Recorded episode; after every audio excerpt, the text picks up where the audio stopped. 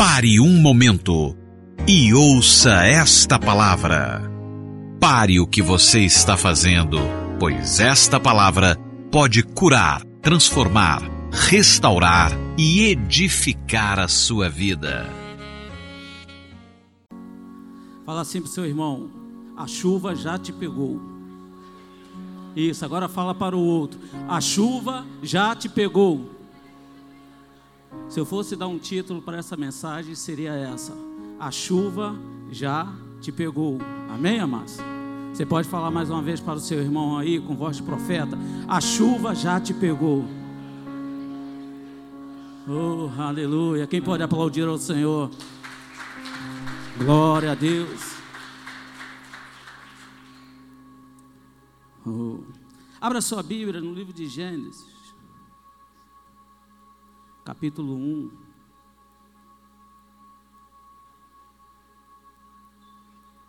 Eu queria que você acompanhasse o meu raciocínio diante daquilo que o Espírito Santo ministrou no meu coração, amém? Eu estava lendo essa palavra, ela já tem um tempinho já que está ruminando dentro de mim. Eu estava escrevendo essa palavra e estava chorando. Os outros me têm como camarada chorão. Eu chorei, estraguei umas três folhas. Aí eu decidi fazer agora só no computador, que estava estragando. Glória a Deus. Mas fala mais uma vez para o seu irmão: a chuva já te pegou. Amém, amados?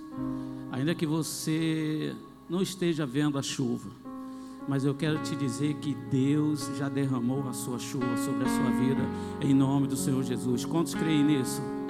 Amém? Você pode falar assim comigo: Deus, a sua chuva é sobre mim. Amém, amados? Fala mais uma vez para seu irmão: a chuva já te pegou. Glória a Deus. E para isso, o livro de Gênesis, capítulo 1, verso 1. Não tem slide, tá, mas que meu computador deu ruim em casa. Diz assim: está projetado aí. No princípio, criou quem? Os céus e. Verso 2. E a terra era o que? E havia o que? E o espírito de quem? Se movia. Fala assim comigo, repita comigo. E o espírito de Deus se movia sobre a face das águas. Repita mais uma vez. E o espírito de Deus se movia sobre a face das águas. Eu quero profetizar que o Espírito de Deus vai se mover no nosso meio nesta noite, em nome do Senhor Jesus. Amém? Fala assim para o seu irmão. Hoje você vai ser profeta para esse seu irmão que está ao seu lado aí, ó. Se a sua água está parada, o Espírito de Deus vai se mover, vai se mover, vai se mover sobre ela, e ela não ficará parada. Fala mais uma vez, não ficará parado. No Novo Testamento diz que no tanque de Betesda precisava, todo mundo ficava atento quando o anjo do Senhor vinha e movia aquelas águas, o primeiro que se atirasse era curado. Fala assim para o seu irmão, hoje não precisa de tanque de Betesda, porque o Espírito Santo move as nossas águas. Amém? Você não precisa ficar atento. Se eu não for o primeiro, eu vou perder minha cura. Se eu não for o primeiro, eu vou perder o meu milagre. Se eu não for o primeiro, eu vou perder minha libertação. Não. Deus diz para mim e para você: basta você só querer. Amém? Mas, o verso 2 eu quero ficar por aqui. A terra era sem forma e vazia, e havia trevas sobre a face do, do abismo, mas o Espírito de Deus pairava sobre as águas. Este é o ano da abundante chuva. Amém, amados? O ano da abundante chuva do Senhor na minha vida e na sua vida. E se Deus prometeu, Ele vai Fala assim pro seu irmão: se Deus prometeu, Ele vai cumprir. Você crê nisso? Em Gênesis, acabamos de ler aqui, fala da criação de tudo. E, e não é desmerecida a graça de Deus, e se mostra diante disso. Da criação de tudo, fez tudo, começou a criar tudo do nada. Por causa da criação do mundo, a graça se, se exibe de maravilhosa provisão preparada por Deus na minha vida e na sua vida. Na criação do homem, a graça de Deus se manifesta no fato que ao homem foi concedido até mesmo a semelhança com Deus. Isso não é graça de Deus, sim ou não? Fala assim com seu irmão, camarada, você se parece com Deus.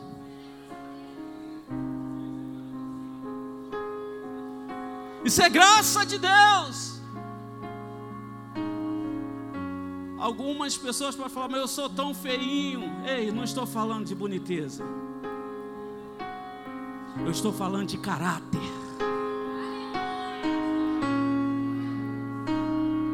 Porque boniteza se coloca uma maquiagem muda, mas o caráter não. Não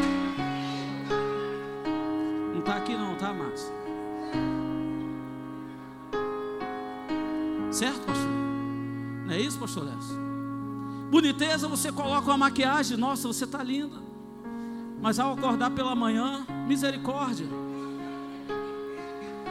Mas o caráter é tempo, é tanto na bonança como nas dificuldades. Ele é o mesmo. Ele não muda, porque o caráter de Deus é imutável.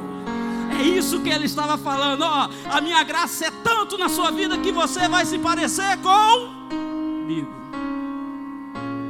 Isso é graça de Deus. Sim ou não? A graça de Deus se evidencia até mesmo no dilúvio. Olha, Abraão foi escolhido não por merecimento, mas devido ao fato de Deus ser cheio da graça. Em todos os seus contatos com os patriarcas, Deus exibe grande misericórdia sempre recebe muito mais favor do que qualquer deles poderia ter recebido, merecido. Você já recebeu algo e fala, e fala assim: Eu não sou merecedor disso. Principalmente quando se faz uma malcriação. Meu Deus, você fica tão envergonhado. Poxa. Mas a graça de Deus não vê isso. Ela dá não porque você merece, ela dá porque você não merece. Sabe por quê, amados? Porque quando a pessoa recebe algo que não merece, parece que ele valoriza mais. Sim ou não? Cara, eu não mereço. Se ele soubesse o que, que eu falei dele, e ele está me presenteando. Eu amo esse camarada. Olha, é a graça de Deus. E a, e a abundante chuva do Senhor, amados, é uma manifestação do favor de Deus na minha vida e na sua vida. Fala assim para o seu irmão: a abundante chuva do Senhor que virá sobre você é uma manifestação do favor de Deus, é a graça de Deus. Amém? Olha, Gênesis capítulo 9, no verso 6, verso 13, Deus anuncia a destruição da terra. E sabe o que é interessante? Ali é, no, no livro de Gênesis, no verso 6 em diante, fala da cerca da aliança que Deus iria fazer. Você já viu que todo final de chuva sempre tem um arco-íris? Sim ou não? E esse arco-íris é para mostrar para mim e para você que Deus tem uma aliança comigo e com você. Agora, sabe o que é interessante? Que isso me chamou a atenção? Deus sempre mostra essa aliança, lembra a mim e a você, depois de uma grande chuva. Você já está entendendo o que Deus está querendo dizer comigo com você? Canta lá, baixeira, ele canta lá, baixo. Olha, a chuva que vai vir sobre a minha vida e sobre a tua vida, Deus tem algo novo para mim e para você, porque a aliança dele vai se renovar.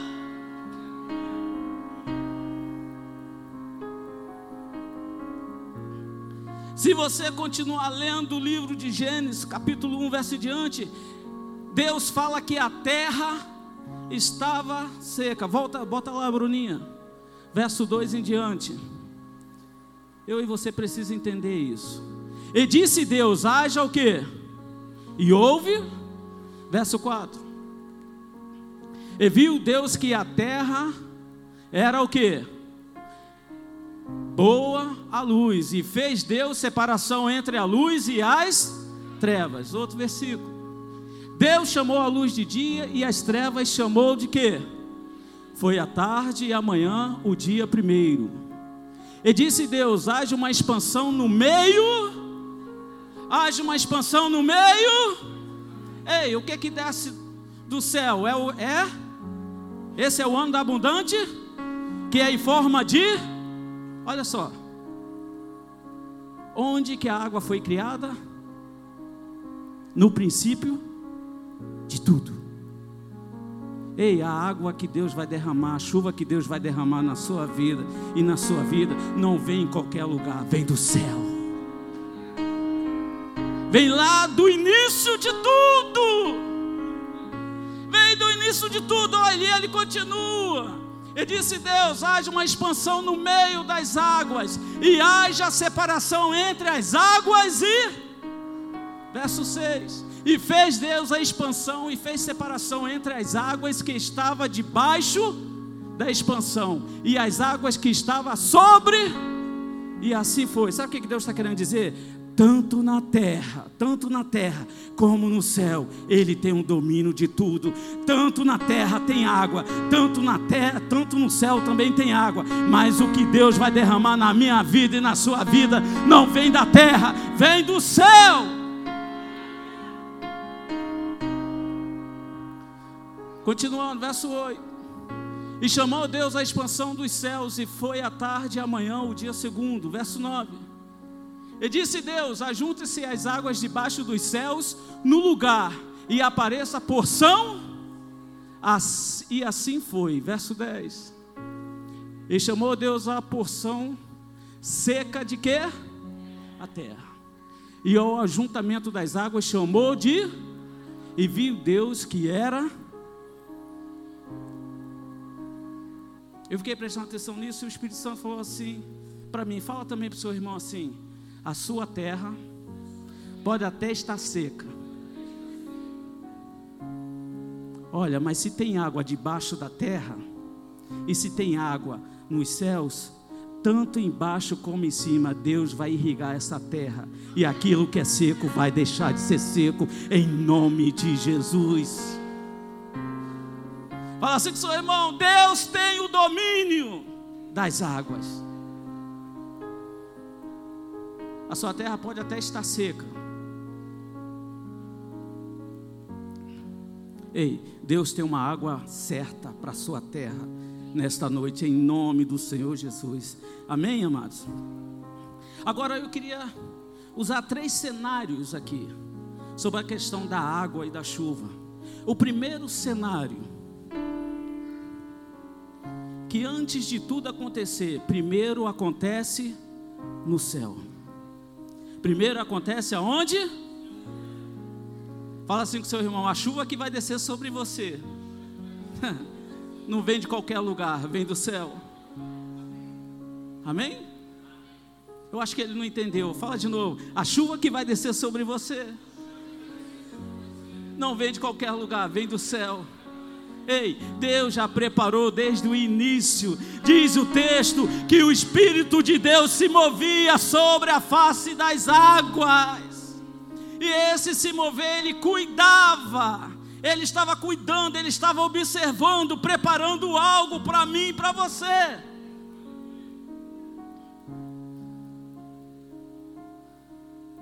O, o que significa a expressão pairava sobre as águas. vou tentar explicar a você de, de alguma de uma maneira bem prática. Existem várias interpretações sobre esse texto, sobre a expressão pairava ou pairar. Bom, vamos ver. Diz assim: a terra era sem forma e vazia, havia trevas sobre a face do abismo, e o Espírito de Deus pairava. Algumas traduções diz se movia, se movia. Agora, interessante aqui, o Espírito de Deus está minúsculo ou maiúsculo? Agora, se está falando do Espírito de Deus, dá a entender que está falando de quem? De Jesus. Pastor, da onde o senhor tirou isso? Vamos lá. Ali a palavra se movia ou pairava. Tem algumas traduções e colocam palavra como se movia, as outras traduções como pairava. O termo em hebraico, que quer dizer, eu não sei falar em hebraico, de repente o pastor Leves ou o pastor Clésio deve entender, mas o termo hebraico é merash, merashefet. É isso mesmo? Então, estou certo, estou certo. Merashefet vem do verbo rachaf. Esse verbo demonstra intensidade. Esse é o termo que foi traduzido como pairava, ou seja, se movia. Logo observamos que o ato de pairar sobre as águas indica uma força muito forte. Olha, então quer dizer, aquele que pairava, se movia sobre a face das águas, não era uma força qualquer, era uma força muito forte, que a ponto dele se mover, pisar nas águas e não afundar. Agora, pastor, por que, que é o Messias que pode se dizer? Vem cá, Deus, quando fala assim, Pedro, vem que que Pedro? Pedro anda por sobre. Aquele que estava lá no início estava falando para Pedro: Pode vir, Pedro, assim como eu se movia sobre a face das águas, você não só vai se mover, você vai andar, você vai andar. Deus quer fazer você, nessa abundante chuva, andar sobre as águas. Oh. Entende, amados? E o Espírito de Deus se movia, não de forma organizada, mas de uma forma desordenada, não pelo fato de não ter o controle, mas tanto estava lá como aqui, ele estava observando. Ei, se a chuva não desceu ainda no seu arraial, é porque Deus está se movendo sobre ela, ele está cuidando, ele vai fazer derramar chuva no tempo certo, no que você precisa.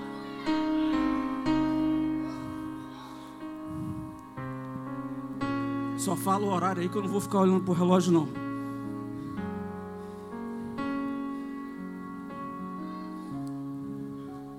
Oh, aleluia. Fala assim para o seu irmão: se prepare, irmão. Oh, a chuva de Deus vai vir sobre mim, sobre você. Faz assim com ele, faz assim para ele. Derrama, Senhor, a sua chuva sobre a vida dele. Derrama, Senhor. Ei, você nem sabe o que você está dizendo. Talvez você não saiba, mas você está sendo profeta na vida dele. Derrama. Ei, sabe o que eu quero dizer? O Espírito Santo está me conduzindo e te conduzindo a mover as águas sobre a vida dele. Ei, a sua água está parada, mas o Espírito que habita em mim está se movendo, está se movendo, está pairando sobre essas águas. Uma tradução mais próxima do original, inclusive, usa essa tradução direto para o aramaico. E quando a gente fala de aramaico, lembra logo do Messias, que é do Targum Onkelos. Essa versão, que era usada nos tempos de Jesus, ela traz uma versão bem interessante da palavra pairava. O termo usado nesta tradução é menachaf, mais ou menos isso. O paralelo com o texto de Mateus 23, 37, que fala da criação como um começo, que era um pitio que havia sido completamente formado, precisava ainda do calor materno para o seu crescimento. Uma comparação que alguns teólogos fazem com o versículo de Mateus 23, 37. Jerusalém, Jerusalém, que mata os profetas e as pedrejas, os que te são enviados. Quantas vezes quis ajuntar os teus filhos, como galinha junta os seus pintos debaixo das asas, e tu não quiseste.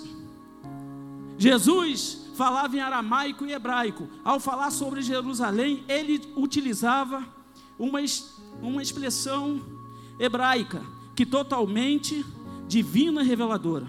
A expressão como galinha ajunta os seus pitinhos debaixo das asas, ele estava declarando ser aquele que pairava sobre a face das águas. Porque enquanto Deus estava criando o mundo, estava fazendo as coisas, o Espírito de Deus pairava, estava observando. Porque diz o texto que havia um grande abismo, mas o Espírito de Deus, ou seja, o Messias, segundo os estudos, que dá a entender no termo, na tradução aramaica, diz que o Espírito de Deus, ou seja, o Messias, ele se movia sobre a face das águas, observando o que que precisava ser feito e o que que não precisava ser feito. Interpretando a expressão sobre as águas, uma, observação legal, o Talmidim também comenta o espírito que pairava sobre a face das águas, que é o espírito do Messias. Alguns especialistas em hebraico, cadê onde que eu estou? Tá, tá, tá, olhando, deixa eu me analisar aqui, tá? Ah. Alguns especialistas em hebraico dizem que a palavra Merachefete é também utilizado no sentido de observar, com a intenção de fazer algo. Sabe quando você está olhando para algo com a intenção de fazer algo, só analisando antes o que fazer?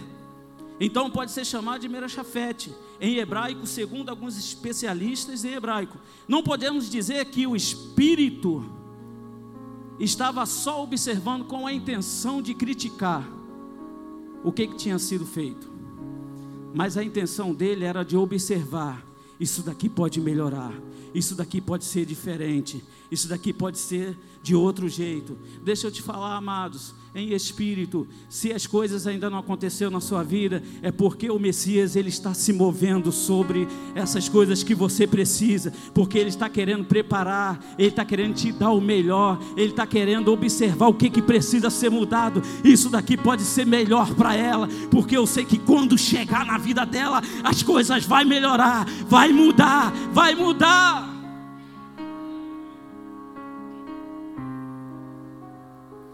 Então, essa tradução pode ter duas. É, essa palavra, o Espírito pairava sobre a face das águas, pode ter duas expressões que eu e você pode analisar. Mas, seja qual for, amados, todas elas é a meu favor e a teu favor. Se é só o Espírito de Deus, se é o Messias, uma coisa eu sei, se é o Messias, é melhor ainda, porque aquele que estava lá no começo, ele está aqui hoje também, e ele está dizendo: Eu ainda continuo movendo sobre as águas, eu ainda continuo andando, ó, eu estou preparando algo para você. E essa abundante chuva é declarada por Deus para mim e para você, não foi declarada por qualquer pessoa. Não chegou ao ouvido do profeta, ah, está tendo muita chuva, então esse é o ano da abundante chuva. Não, mas é assim, pode, vai chover aí, pode chover, mas o que interessa para mim e para você é que a abundante chuva do Senhor vai chover na minha vida e na sua vida, e a abundante chuva do Senhor, ela é sobrenatural. Fala assim para o seu irmão: está preparado? Amém, amados? Eu e você tem que estar preparado, porque todas as coisas foram feitas por Deus. Amém, amados? Vem cá, Roma. Fala assim para o seu irmão: ó, todas as coisas foi Deus que criou. Amém? Foi Deus que criou. E tem uma canção que relata muito isso. Eu chamei ele para cantar, porque se eu cantar, né? Estraga, né? não estraga, mas ele é melhor. Não é não, pastor Léo? Pastor Léo está dando um sorriso ali, meio sem graça ali. Oh, aleluia. Eu sei. Você pode cantar também. Sempre estás comigo, Senhor.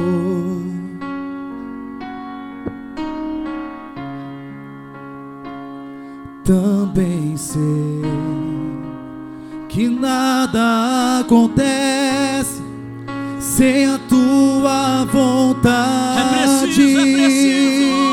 Oh, oh.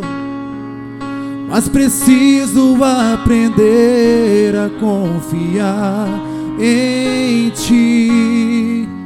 Mas preciso aprender a descansar em ti. Tu és meu Senhor.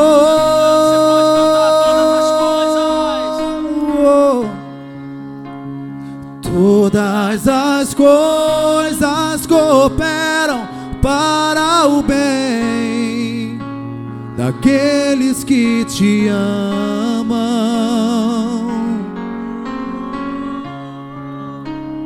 Todas as coisas cooperam o bem daqueles que te amam. Aleluia. Segura na mão do seu irmão aí. Olha para ele e fala assim: ó, todas as coisas coopera para o teu bem. Todas as coisas. Fala de novo. Oh, ontem eu estava conversando com o pastor Léo, você estava falando, pastor, eu não consegui vender, não é possível, quase. Oh, pastor, todas as coisas cooperam. Deus está cooperando para algo maior na sua vida e às vezes a gente não entende. A gente não entende. Deixa o Espírito de Deus pairar sobre aquilo que você precisa nessa noite. Enquanto Ele para, enquanto Ele se move, Ele está cuidando, Ele está preparando algo maior, algo maior, algo maior. Eu e você temos que crer, senão a chuva vai descer e não vai acontecer nada. Oh, pode ficar aí, irmão. Fica aí. Oh, aleluia.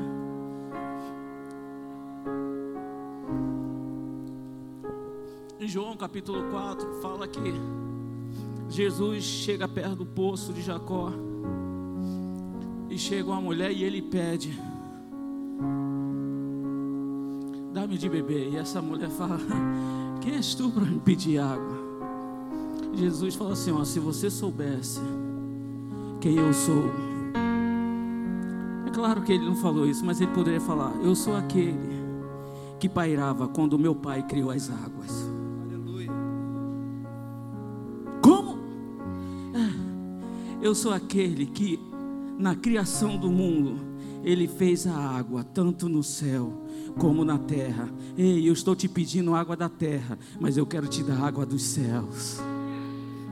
Você entende?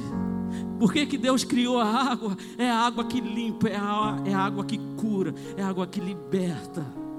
A água dos céus, ela tem esse poder na minha vida e na sua vida.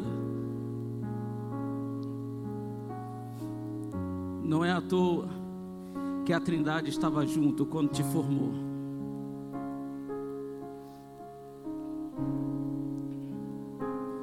Deus enviará a chuva na minha vida e na sua vida, amém, amados? Então, o primeiro cenário, a gente vê essa chuva acontecendo lá no céu com componente de água.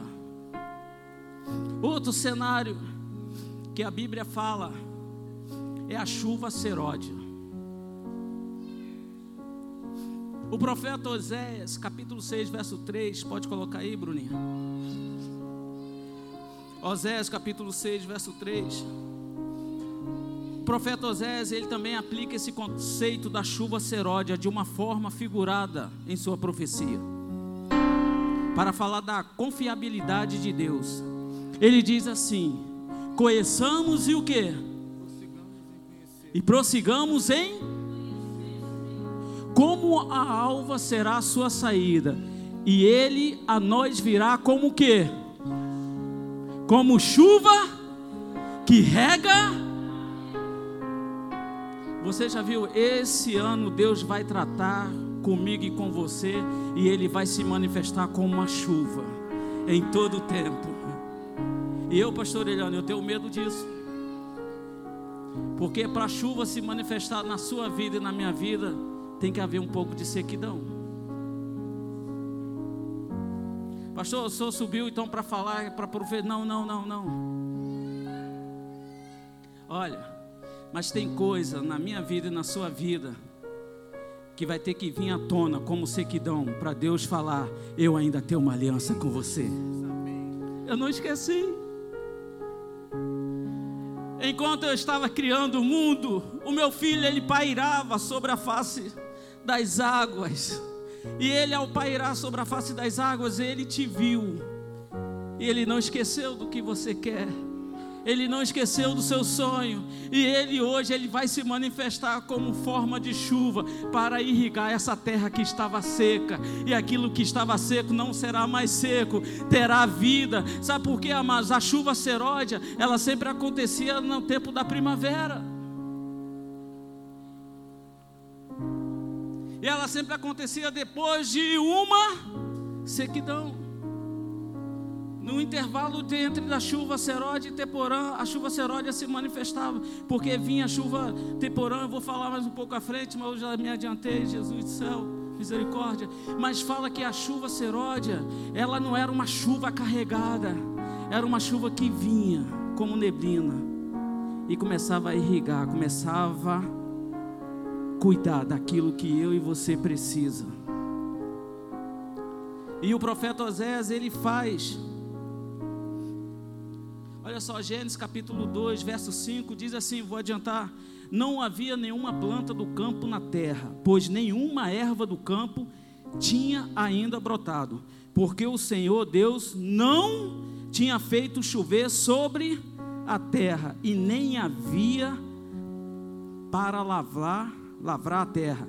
Esse versículo diz que não havia chovido. É válido lembrar que o livro de Gênesis eu não estou afirmando que choveu antes, mas o livro de Gênesis também não foi escrito o primeiro livro. Mas o que eu quero enfatizar para mim e para você, que diz, amados, que um vapor subia da terra e regava toda a face da terra. Refere-se especificamente no original a uma neblina que subia.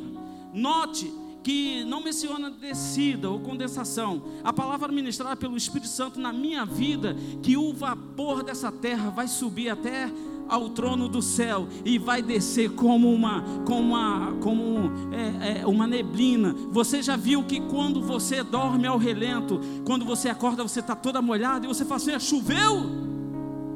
Não choveu?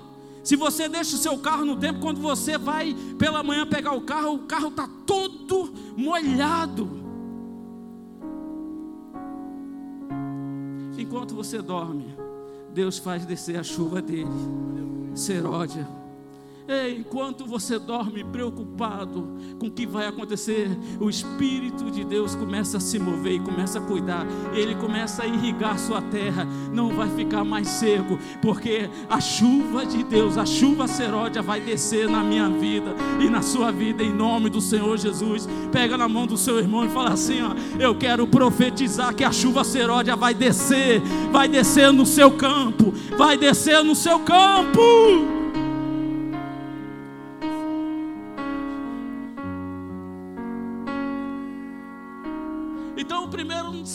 Aconteceu no céu. Agora, acontece no céu, tem que se manifestar. E se manifesta através da chuva seródia na minha vida e na sua vida. E esse orvalho que descia era Deus cuidando. Porque se não chovia, pastor Clésio, como é que vai? Não, mas o orvalho, a água descia do céu e começava a regar as plantas, começava a cuidar. Você já acordou de manhã, o sol está nascendo, mas quando você começa a andar na grama, os seus pés ficam molhados, né? Eu não sei vocês, mas eu tive infância. Quando meu pé estava muito preto e a grama estava molhadinha, eu ficava esfregando. a sola dos pés. No final ficava branquinho. Ei, segura aí o que o Espírito Santo revelou no meu coração agora, ó por onde que você andou, se os seus pés ficaram sujos, Deus vai descer a chuva seródia para limpar os seus pés e vai te falar: você onde pisar agora vai ser diferente.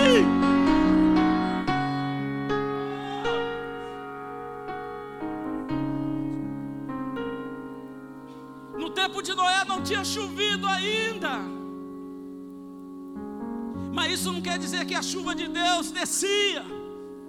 Uma coisa, amados, é eu falar para você: a chuva de Deus vai descer sobre você, e você fala, chove no arraial de todo mundo, menos no meu. Mas você esquece que a chuva seródia de Deus desce sobre a sua vida. Você só vai entender se a chuva descer, que está descendo na sua vida, se for chuva mesmo.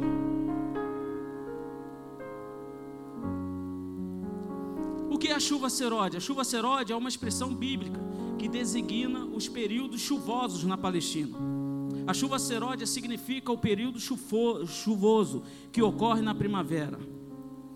A chuva seródia e a chuva temporal, bem como qualquer outra condição climáticas e atmosféricas, são controladas por Deus. A Bíblia diz que ele, aquele que envia, o retém a chuva. Levítico 26, 4.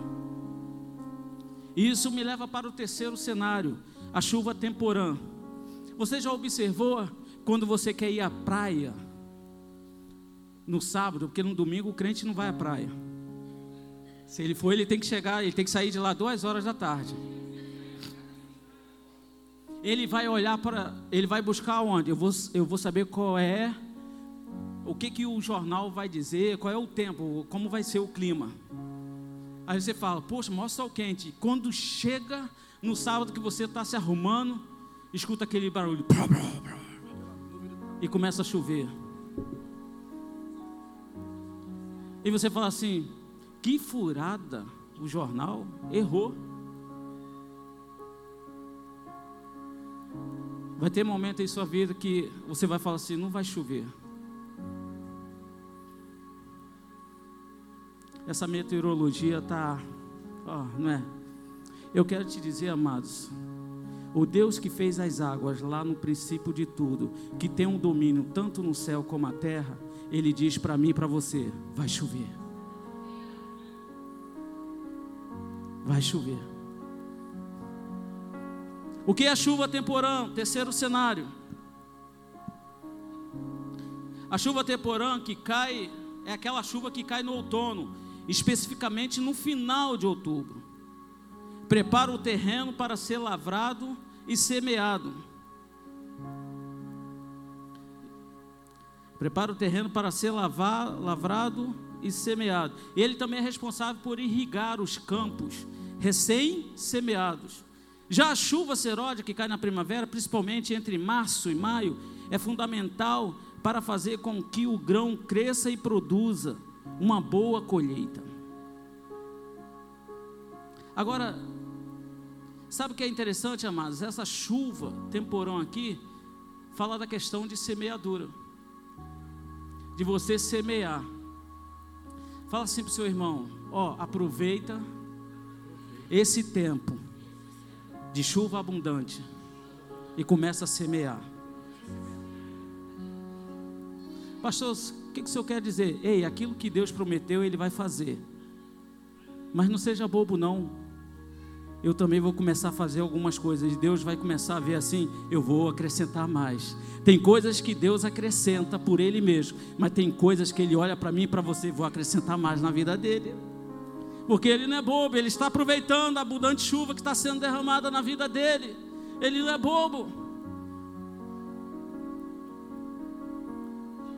Gênesis capítulo 6 diz assim: Porque eis que trago um dilúvio sobre a terra para destruir debaixo do céu toda a carne que há espírito e vida, tudo que há na terra expirará.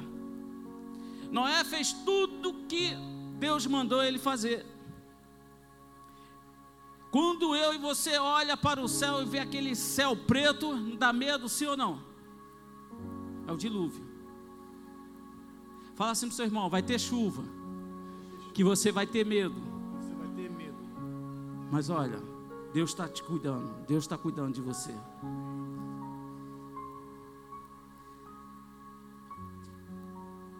Sabe por que Deus está cuidando de mim e de você? Gênesis 1, 7 diz assim: Fez, pois, Deus o firmamento e separou as águas que estavam debaixo do firmamento e as que estavam por cima do firmamento, e assim foi. Ou seja, Deus tem um controle de tudo. Deus chega para Noé e anuncia o dilúvio. Ele fala: Eu vou acabar com tudo. Mas Deus tem alguns cuidados com Noé que Ele quer ter comigo e com você. Se você olhar para o céu de onde vem a chuva e tiver tudo ruim, e, e você falar assim: essa chuva vai me arrebentar. Deus ele vai te dar uma palavra que ele vai cuidar de você. Olha só o cuidado que Deus fala com Noé. Antes de tudo acontecer, ele o que? Ele avisa a Noé. Ele não pegou Noé de surpresa. Sim ou não? Ele não pegou. O texto que a gente usa, ó, você está vendo o quê? Uma, uma, uma, pequena nuvem na palma de um homem. Então corre, porque já vem chuva aí. E eu fiquei pensando nessa expressão: se corre que vem chuva é porque o bicho vai pegar.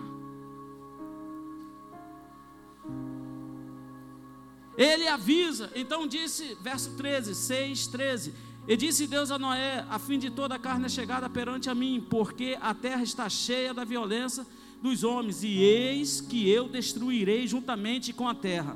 Deus não faz surpresa para Noé, vai chover, não, não. Ele manda Noé preparar a arca e pegar e jogar, colocar sua família toda lá dentro. Ele avisa Noé, faz isso. Se Noé não tivesse feito, ele teria sido salvo, sim ou não? Fala assim para o seu irmão: no dia da abundante chuva temporã, vai ter instruções que eu e você tem que seguir.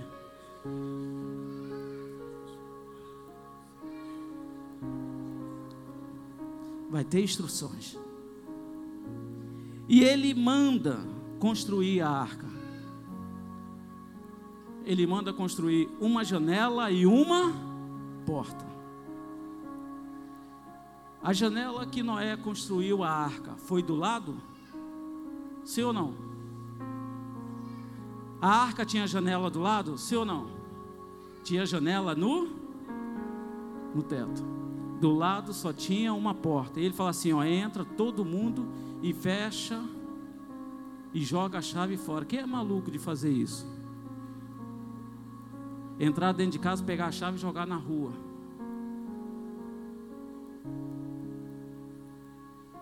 Aí eu fiquei pensando nessa expressão, ué, Deus não é bobo, amados. Olha só a instrução que Deus dá para Noé. Noé, choveu por 150 dias, a terra ficou inundada. E Deus dá a instrução para ele: Noé, o bicho vai pegar, vai ficar feio.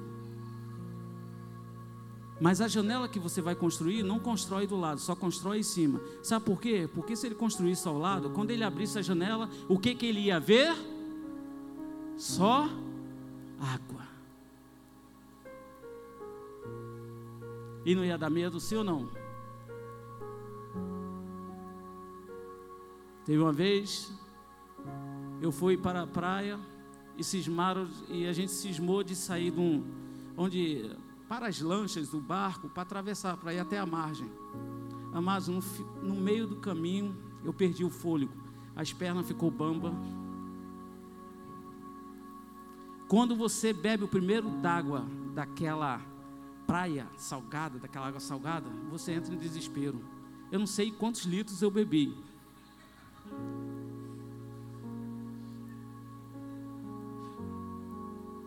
O, o Caleb, o filho da pastora Nilzete, eu quase que matei ele.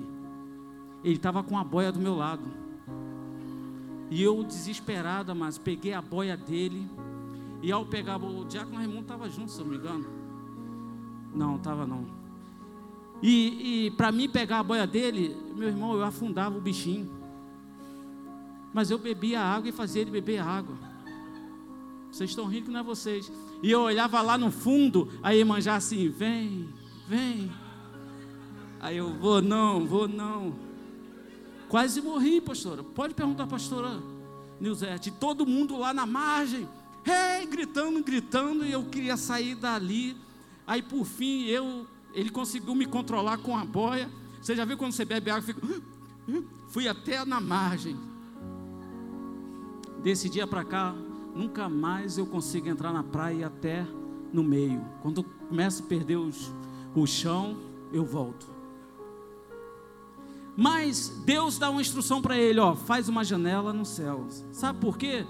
De repente, parafraseando, Noé não entendeu nada. Mas todas as vezes, ei, segura aí, vê se você consegue me acompanhar. Mas todas as vezes que Noé se sentia sozinho, Romo, ele abria a janela que dava para onde? Ele via água, amados. Ele via as circunstâncias. Ele via os desafios. O que que ele via? Ele viu o Senhor que fez as águas. Deus estava mandou, deu essa instrução falando para ele assim: Noé, não se preocupa não que a água está em sua volta, mas lembre-se que foi eu que criei as águas e eu tenho o domínio dela tanto nos céus como na terra.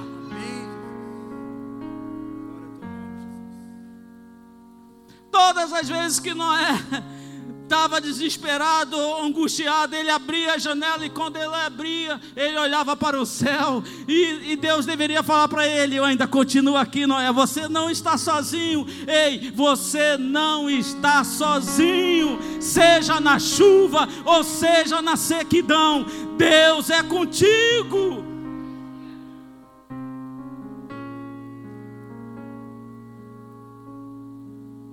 Deus não te deixa só.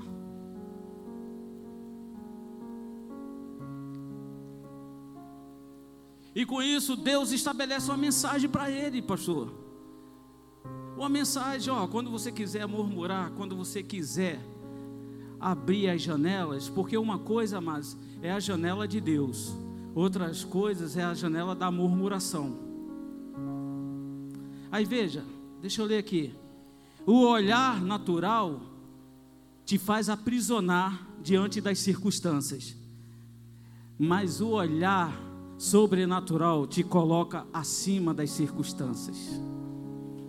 Diz o texto que era três andares, e até Noé chegar lá e tinha que chegar até o terceiro andar e subir mais um pouco para abrir a janela. Ele poderia olhar, olhava lá de cima e via aquele marzão, aquela água. Mas uma coisa ele tinha certeza: eu estou por cima dessas águas. A intenção de Deus, amados, é fazer uma janela que você olhe para o céu para te mostrar, você está sempre acima, porque o seu olhar é sobrenatural. Em Salmos diz: Eleva os meus olhos para o monte, de onde me virá o socorro? O meu socorro vem do Senhor, que fez as águas dos céus, que fez as águas da terra, e Ele tem um domínio sobre tudo.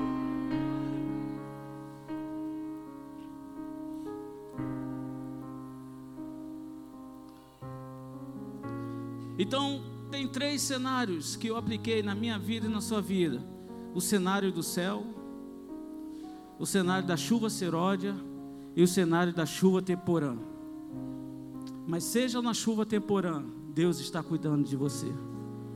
Seja na chuva seródia, Ele também continua cuidando de você porque ele vai lembrar a mim e a você que as águas ele tem um domínio tanto no céu como na terra. Amém, amado? Você pode dizer para o seu irmão assim, ó, Deus tem o domínio de tudo. Você pode se colocar de pé nessa noite. Deus tem o domínio de tudo, em nome do Senhor Jesus. Você pode falar para ele mais uma vez: Deus tem o domínio de tudo.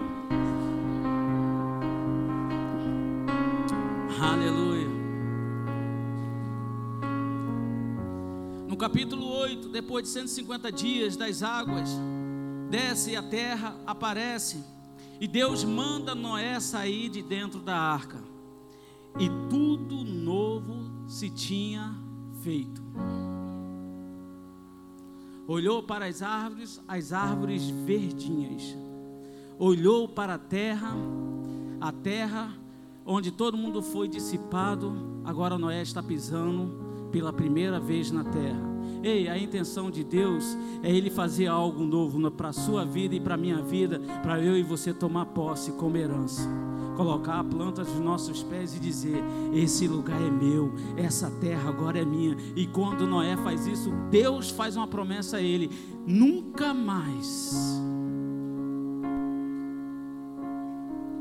eu vou destruir vocês. Nunca mais eu vou deixar alguém destruir você, porque eu que te criei, eu que te preservei, e diante disto, você agora é tomado como herança.